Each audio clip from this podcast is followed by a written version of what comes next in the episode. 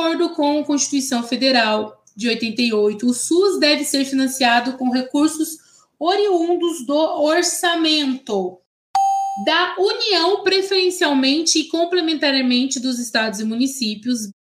B. Da União dos estados e municípios sem distinção. C. Da União dos estados e municípios na proporção de 10, 12 e 15, respectivamente.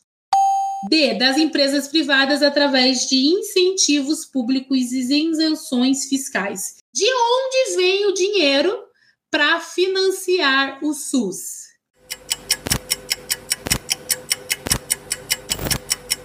Exatamente. Financiamento do SUS, ele virá de três esferas. As três esferas, União, Estados e municípios, eles vão participar do orçamento do SUS, cada um com uma demanda, cada um com uma proporção, né, proporcionalmente, mas segundo a Lei Complementar 141 de 2012, a União ela vai Deixa eu explicar aqui para vocês, ó. A União dos Estados e Municípios, eles vão ofertar uma porcentagem da sua arrecadação para o Sistema Único de Saúde. A União, ela nunca pode ofertar um valor menor do que ela ofertou, ofertou no ano anterior. Estamos em 2023. Vamos pensar em 2022. Em 2022, a União ela ofertou para o financiamento do SUS, vamos colocar lá 100 bilhões. A União ela nunca pode ofertar um valor menor do que ela ofertou no ano anterior.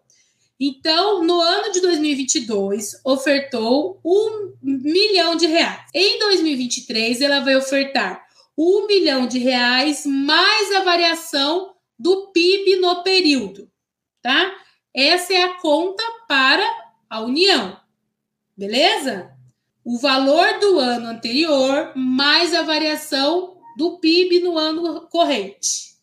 Os estados eles vão ofertar 12% e o município 15%. Lembrando que isso é o valor mínimo. Não pode ofertar menos do que isso, mas pode ofertar mais do que isso.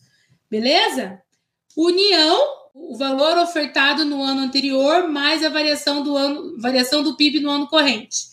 Estados 12%, município 15%. Beleza?